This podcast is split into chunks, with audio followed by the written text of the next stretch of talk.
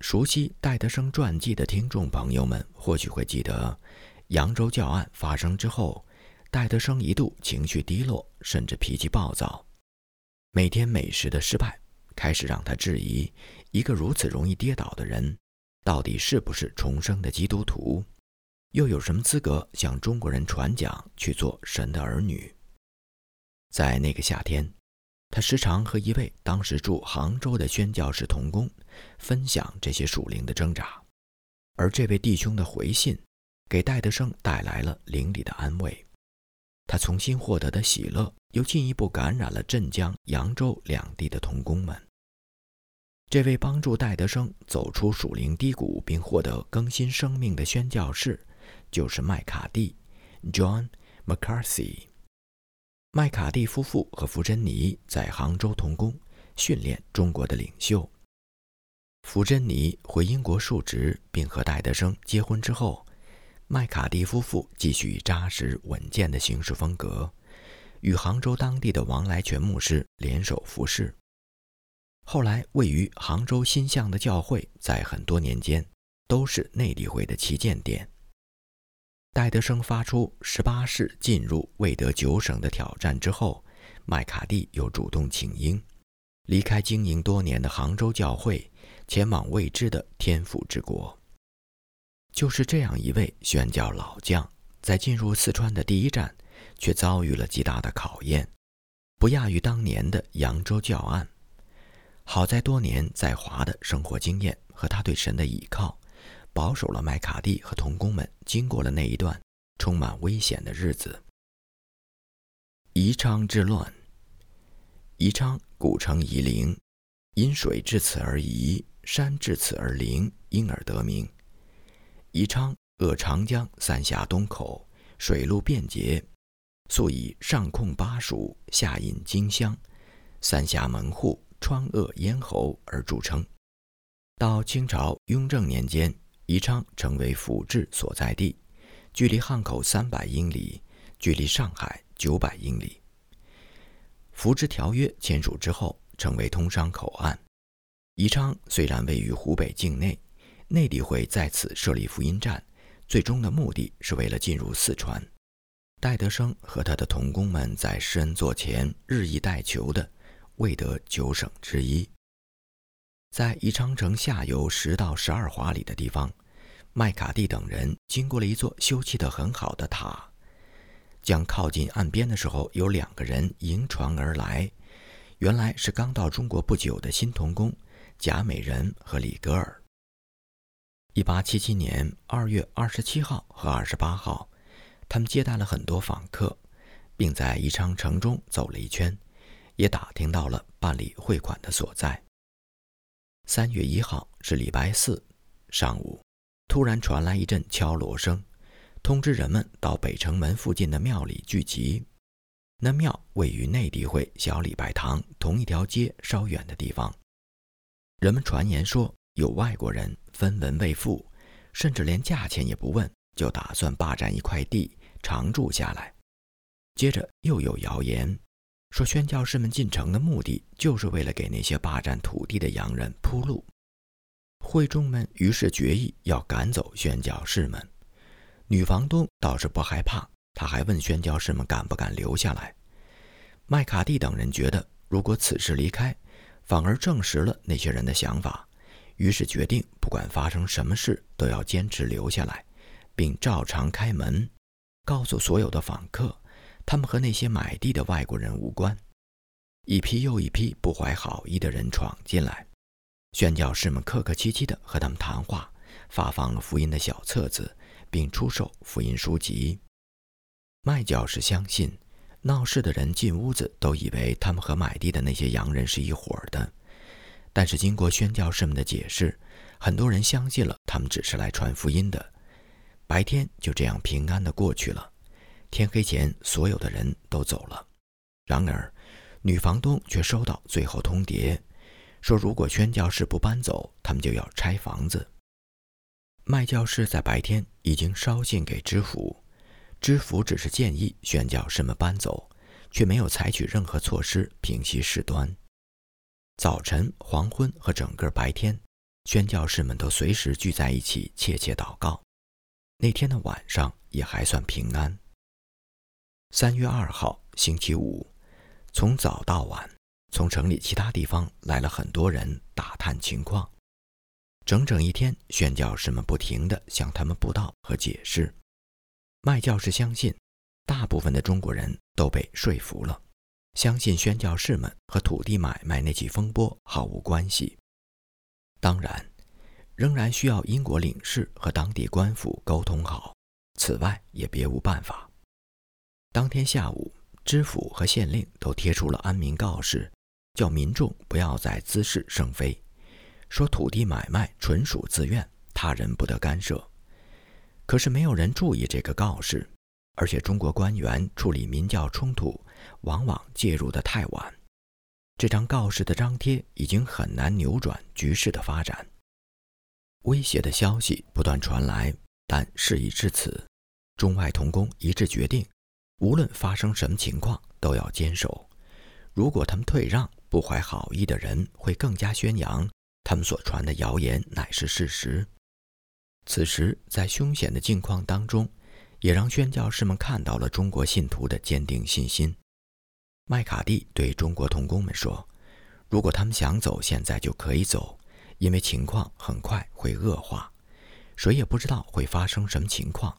但是没有一个中国童工表示要走，其中一个叫全灵的人意志最坚定，强烈反对任何人离开。麦教士对他实在深感欣慰，于是大家同心祷告，把一切的重担都交托给天父。第二天一大早，麦教士又被一阵锣声吵醒。那锣声仍旧是召集人们到庙中议事。宣教士们听说暴民打算把他们住的房子拆掉之后，仍然镇定地吃早饭、做晨祷，求神把敬畏的心放在暴徒们的心中。上午十点钟左右，知府的副手坐着轿子到一个带头闹事的人家里。那个人的一个儿子召集了所有能够找到的地痞流氓，砸烂了官轿。并殴打了官吏本人。事发地点距离宣教士们的住处不远，有人提议顺道把洋人住的房子一并拆毁。这群暴民随即一路高喊冲了过去。宣教士们在这样混乱危急的情况下，仍然感谢主所赐的平安。他们把自己完全交托在神的手中，在出门和暴民们交涉。那些人已经打破了小礼拜堂的门，推倒了前面的一堵墙，正往接待厅冲来。冲在最前面的人扔过来几块大木头，所幸没有伤到人。暴民们看到宣教士，显得有些吃惊；再看到他们手上没有任何武器，就更为惊慌。宣教士问他们所谓为何，有几个人说要抓洋人，打洋人。还有几个人说要抓中国的传道人，在一片混乱声中，大多数的人仍然大声地喊道：“不要伤人，也不要偷东西，只要捣毁他们的房子，把洋人赶走。”宣教士们于是和一些愿意交流的人谈话。等到房子里面的东西被毁得差不多的时候，领头的人就叫众人撤出，并威胁宣教士说：“如果不马上搬走，他们还会回来。”宣教士对他们说：“你们已经败坏了我们的名声，如果我们走了，不就成了畏罪潜逃了吗？再说，现在也找不到愿意载送我们的船家，因此我们无处可去。如果你们一定要逼我们搬走，只能从自己家里腾出一间房子给我们住，不然就杀了我们。反正我们来到贵地的目的不是要伤害你们，无论你们如何对待我们。”我们的本意都不愿伤害你们。有人提议把宣教士们打一顿，但是大多数的人认为这样做风险太大。后来不知道为什么，这几个领头的都没有再回来过。宣教士们抓紧这片刻，安宁切切的祷告，稍事休息。很快，另一拨人又冲了进来，一扇小门被打破，暴民们叫嚣着从大门闯了进来。这一波人比上一波人更粗野，开始掳掠财物。当中几个衣着比较体面的人来回走动，他们阻止流氓们洗劫财物，可他们自己也趁机拿走了一些小物件。如果不是担心自家附近的房子被波及，恐怕他们还会放火。他们的手中都没有拿武器，显然没有杀人之心。不过事后也听说有不少人带着刀，偶尔有些乡下人闯进来做帮凶。他们显然都对宣教士有成见，他们认为宣教士是来霸占土地的。听了宣教士们的解释之后，他们才渐渐地平静下来。但是又因为带头的人催促，不便于停手。麦教士等人疲惫不堪，屋子里的东西也所剩无几。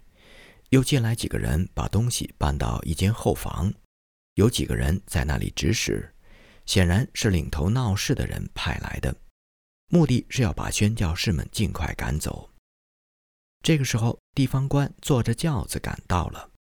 那些人开始还打算像早上一样的犯上，最后总算没有动手。在官吏的劝告之下，几名差役把那些人请了出去。官吏随即建议宣教士们马上撤离去沙市。麦卡蒂回话说：“我们无处可去，况且你也知道，我们寄居的时候始终与人为善，从未惹是生非。”地方官之前还请宣教士们提供几间房间给另外的几个外国人住。事情闹到这个地步，他也不知道该如何是好。外面的人仍然在拍门高喊，这位上了年纪的地方官脸色都变绿了。看来人们连他也不愿放过。麦卡蒂向他提议，房子委托他处置，并请他安排众人移居到一条船上。因情势所迫，这位官员欣然同意，派人找来了一条客船，并亲自护送宣教士一行上船，再把船送到道台的官船旁边，周围泊着几艘炮船保护。宣教士们每天只付八百钱的船租。傍晚时分，麦卡蒂见到了从九江来的金领事。金领事此行的目的是开辟通商口岸。并为将来的驻地选址。和他一起来的还有几位英国海关的职员，其中有一位是从上海来的狄先生，负责开办海关事宜。宣教士们解释说，此前之所以没有来拜会，是因为谣言四起，需要避嫌。金领事认为这个做法很明智，宣教士们没有退让搬走也是正确的决定。等总督到来之后，问题都会迎刃而解。地方官已经重新张贴了一张有关出售土地的告示，可是民众也自行张贴了另外一张告示反击，表示寸土必争，绝不出售。三月四号，宣教士们在船上度过主日，在仇敌环伺的环境之下，喜乐地享受主内的安息。总督连夜从四川赶到，第二天，麦教士捎信给地方官。表示仍然希望他能够开门待客，并采取措施遏制民众张贴匿名的揭贴。与此同时，宣教士们也祈求这件事能够和平解决。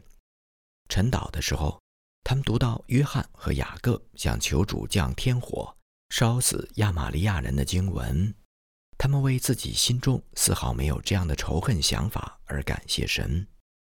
麦教士也向金领事表态。不希望有任何的中国人因为这件事受到惩处。自始至终，神都使他们有喜乐的心，以至于麦教士常常要唱这首赞美诗：“耶稣，我要安息，我要安息，安息在你的喜乐里。我要寻见完整的慈爱，在你的心里。”同期的亿万华民还选摘了一篇《北华捷报》（North China Herald）。当年三月二十二号的文章，可见内地会进入中国腹地的宣教战略，已经引起了普通侨报的追踪报道。这文章写道：“对于宜昌地方的骚乱，我们已有所闻。几周前起航的英国炮舰，最远只能行到沙市，因此金领事不得不换乘一艘当地的木船，才能抵达宜昌。这个时候。”海关的职员们已经到达一个礼拜或十天之久了。他们住在船上，当地人也没有闹事，好像有些宣教士在城里居住了数月，在百姓当中安静出入，民教关系尚属融洽。表面看来情况尚好，领事可以很快地完成使命了。可是购买土地的谈判一开始。当地人极度仇外的心理立刻彰显出来，像往常那样，士绅们首先挑起事端，地方官似乎毫无主张，他们用惯常的伎俩，恰到好处地挑起百姓的怒气。他们贴出了煽动性的布告，警告大家不要把房子租赁或者是出售给外国人。他们四处造谣，说外国的势力打算用武力抢占一块土地作为租界。赶走当地人，玷污他们的祖坟，破坏全城的风水，百姓们从此要大难临头，永无宁日。其中五六个领头的士绅挑拨的最激烈，他们在附近的一座庙里召集了会议，决议要阻止一切转让土地的谈判，甚至想要把所有的外国人都驱逐出去，连参与选地、丈量地界的那几位地方官也不得幸免于难。下一步，他们就要下逐客令，限定宣教士在三天之内搬出城去，否则就要把房子拆毁，宣教士们的性命也难保。宣教士们对他们的警告置之不理。三月三号，礼拜六，那些人敲锣聚会，公然袭击了宣教士们的住处。报社最初接到的消息是房子已经被烧毁，后来又听说。暴徒们只是拆毁了一些屏风、门窗和家具，并未对宣教士们的本人进行人身攻击。可是，几乎所有的书籍和财物都被偷走或毁坏。地方官姗姗来迟，他把宣教士们带到一艘船上，哀求他们离开此地，或者至少在暴民们散去之前，不要返回住所。目前得知，英国领事正在返回汉口的途中。他即便对宜昌的地方官没有成见，但是对那些士绅也一定深恶痛绝。一等到长江的水位上升，英国炮船不再有频频搁浅的危险，他就会尽快的返回。此外，还听说曾经有一两位海关的职员在长江对岸的山上散步的时候，遭到当地村民的袭击，他们勉强的逃回到船上。写日记的时候。麦教士并不清楚英国领事买地一事的背景，亿万华民的读者也要参看《北华捷报》的报道，才能够把支付条约的签署、宜昌的开埠、英国领事和海关职员买地建馆这一系列的事情联想在一起。而偏偏这些政治和商贸的活动与宣教施工平行发生，因而引起了当地人的猜疑。中缅边境。戴德生派往滇缅山区的是另一位宣教老将范明德。他早在1865年10月3号便和曹雅芝一起坐船来到中国，比著名的蓝茂密尔团队抵华的时间还早半年多。上岸之后，范明德夫妇去了绍兴，曹雅芝去了温州。在绍兴耕耘八年之后，范明德带着五个孩子第一次返回英国探亲。在这期间，他受到戴德生对中国内陆九省之负担的感染。进入中年的范明德居然忍痛割舍他在绍兴府一带建立起来的信徒群体，把妻子和孩子们留在英国，独自和宣教新兵索勒道一起转往陌生的中缅边境，重新适应环境，学习新的语言，希望能从缅甸的巴莫进入云南。为中国的西南打开福音的另一扇大门，就是这位范教士在1877年元月二号写道：“如果最后一个屏障能够顺利解决，我们就能一马平川地进入云南了。”信中虽然没有说明这个最后的屏障是什么，却满心赞美神为他们打开一扇又一扇的门。1877年新年伊始，中国的春节未至。距离马加里事件的发生已将近两年，克钦人成为宣教士们最好的盟友。巴莫当地政府也公开宣布，宣教士可以在山区随时自由的往来。即便本来多疑和戒心重重的中国人，也因为宣教士们救死扶伤的善心和不懈的交流，因而给出了高度的好评。范教士很有信心地认为，他们将会在1877年年底之前汇报出更大的进展。范教士仿佛已经用他属灵的眼睛，看到了来自中国云南山区涌现出来的信徒的远景。他和索勒道在克钦人的山区生活了四十三天，发现当地人非常的友好和热情。但范索两个人更渴望他们能归信耶稣基督的福音。而他们的心灵土壤似乎早已经预备成熟。他们还听说，贝瑟一带的弟兄差遣了一位克伦人基督徒前来巴莫，为开展新事工和准备学习克钦语。如果此事可行，克伦教会很可能在下个旱季派出另外七八位的信徒投入外展的工作。这两位内地会的宣教士很乐意。把克钦人托付给克伦人教会，但范教士也和古先生说过，如果没有别人来接替这一事工，他们很难继续忍受克钦人活在没有福音的情况里。即使不算散居各地的部落民族，中国内地会还有数不清的灵魂需要去拯救，干不完的活儿要去做。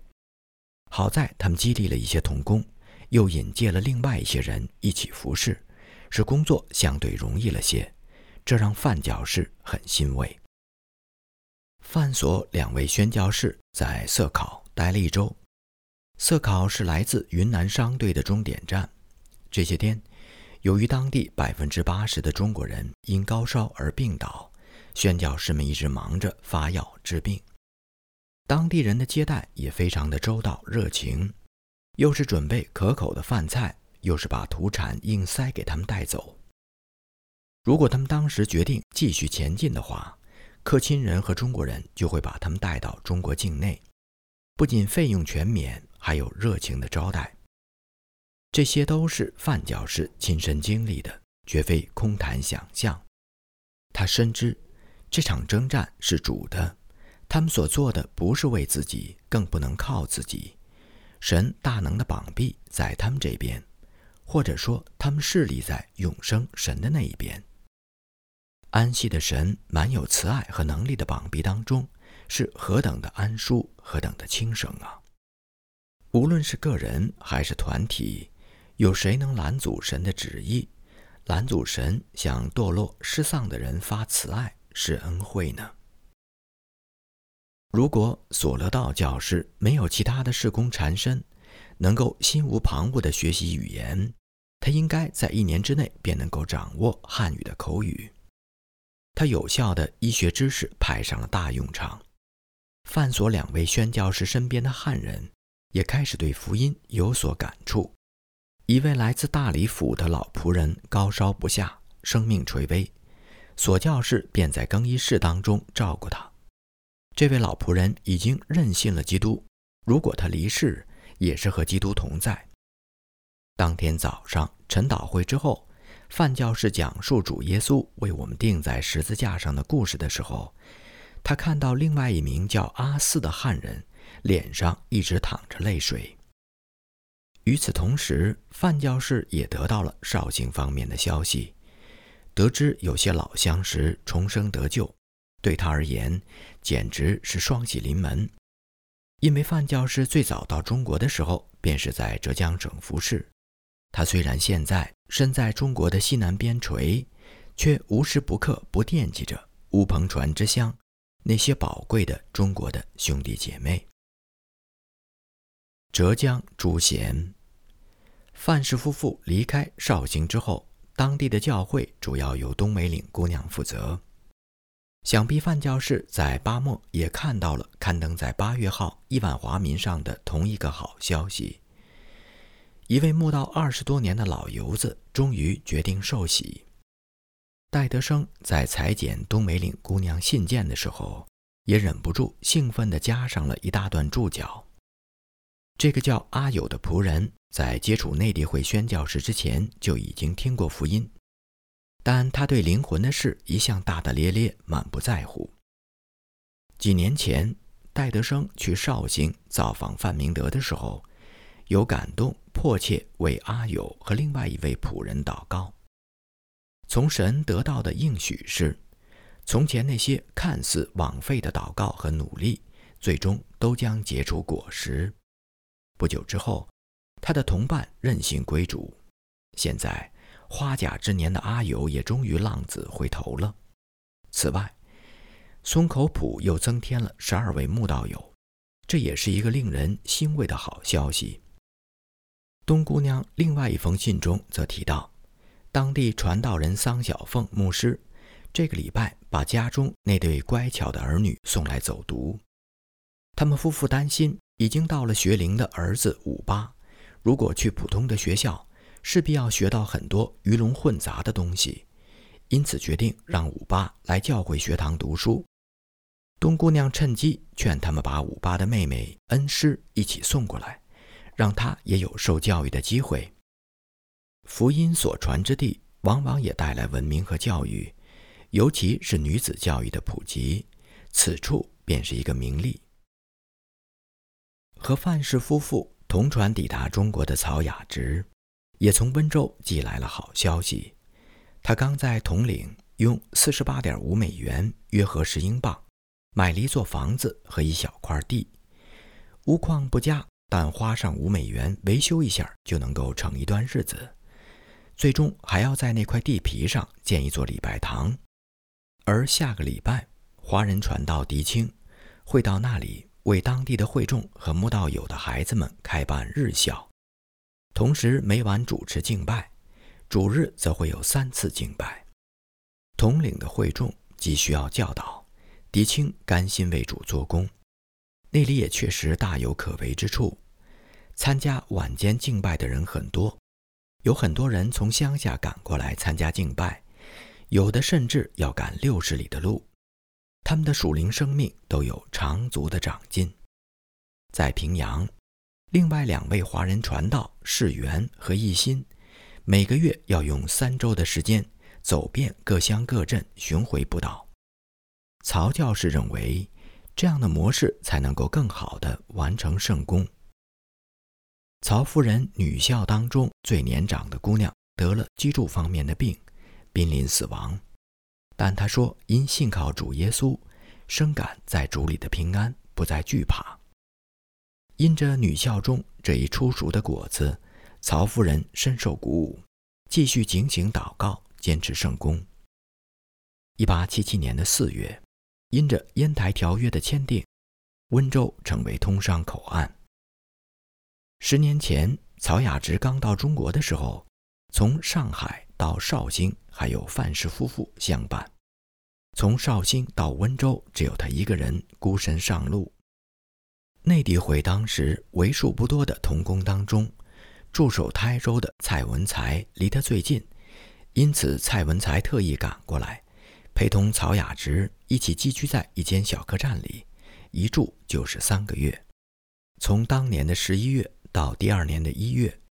刚好是一年当中最冷的季节，之后才找到一位愿意把闹市旺铺租给洋人的房东。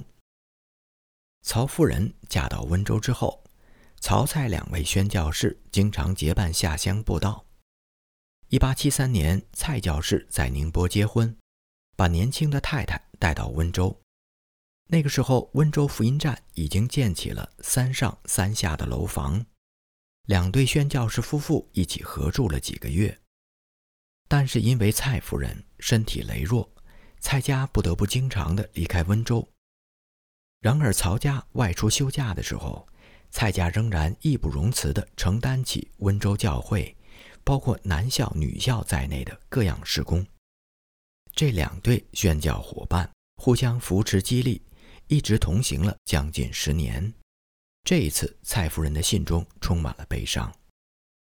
感谢主大能的手一路看护，我们终于在本月二十六号平安到家。离开将近四个月，我们经历了极大的痛苦和悲伤。但是慈悲的天父垂听并应允了我们奉主耶稣基督的名所做的祷告和祈求，并赐下平安。主向我们显明的怜悯和慈爱，使我们的心中充满感激。虽然孩子的夭折让人悲痛，但我们还是因主向我们所施的一切大恩而赞美主。无论当时写信或是读信的人都不曾想到，第二年，也就是1878年的九月，年轻的蔡夫人因为染上霍乱而撒手人间，留下出生才九天的女儿。她的墓碑今天还竖立在温州花园巷教会当中。我们回到1877年年初，温州的蔡夫人刚刚走出丧子之痛。台州也有一位久病心愈的伪教士，需要因主而重新得力。宣教士和普通人一样会生老病死，而往往是他们在这种种苦难当中所展现出来的平安和忍耐，让他们周围的中国百姓看到了福音的大能。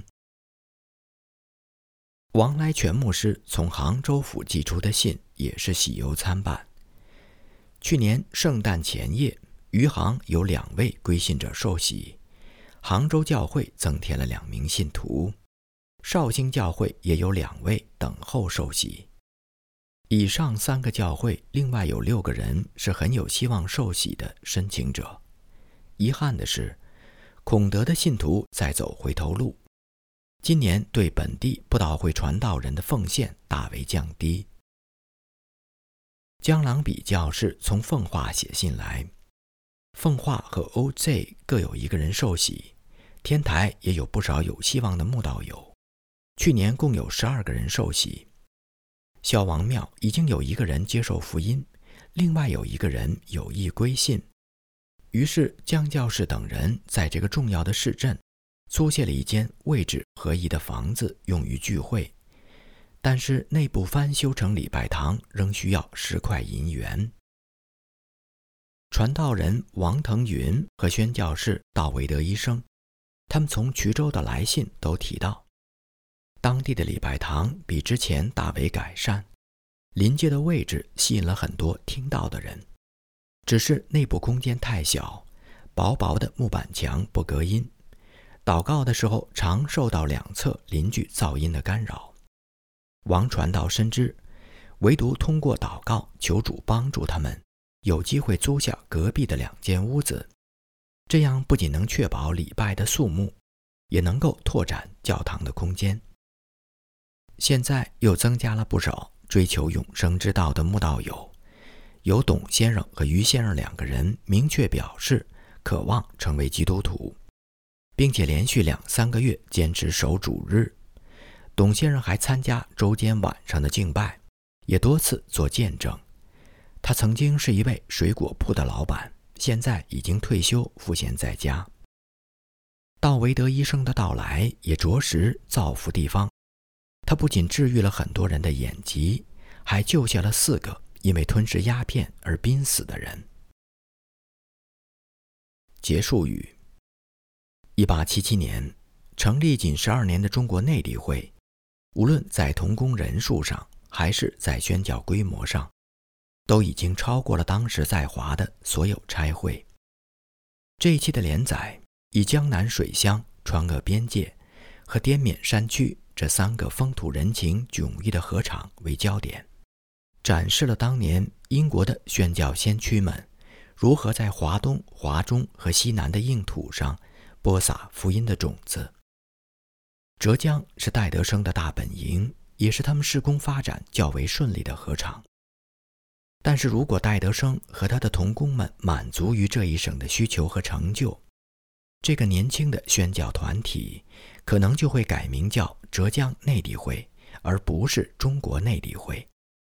对麦卡蒂而言，服饰不仅包括西子湖畔的旖旎，也包括长江三峡的险峻。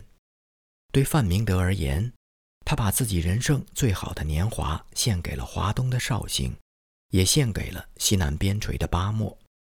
就在这一年，我们还会看到麦卡蒂不畏艰辛，勇往直前，由东向西，从镇江而汉口，由汉口而川贵，抵达昆明后出境，在巴莫和范所两位宣教士会师，前后历时七个月，随走随传，成为基督教新教进入云南的第一人。而范明德和索勒道则在1881年从巴莫出发，经过昆明而至重庆、武汉、上海。在八十六天当中，完成了一千九百英里的旅程，堪称当时宣教界的壮举。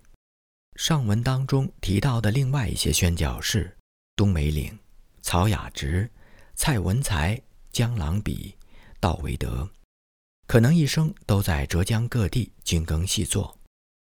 不知道戴德生是否是从中国筷子的使用之道当中悟出了一动一静的宣教模式。打发一部分童工出去巡回布道、拓荒植堂，同时也安排另外一部分童工安营扎寨、掘地深耕，经纬交织，劳逸结合，这才构成了中国内地会未来几十年既宽广又深厚的路线图。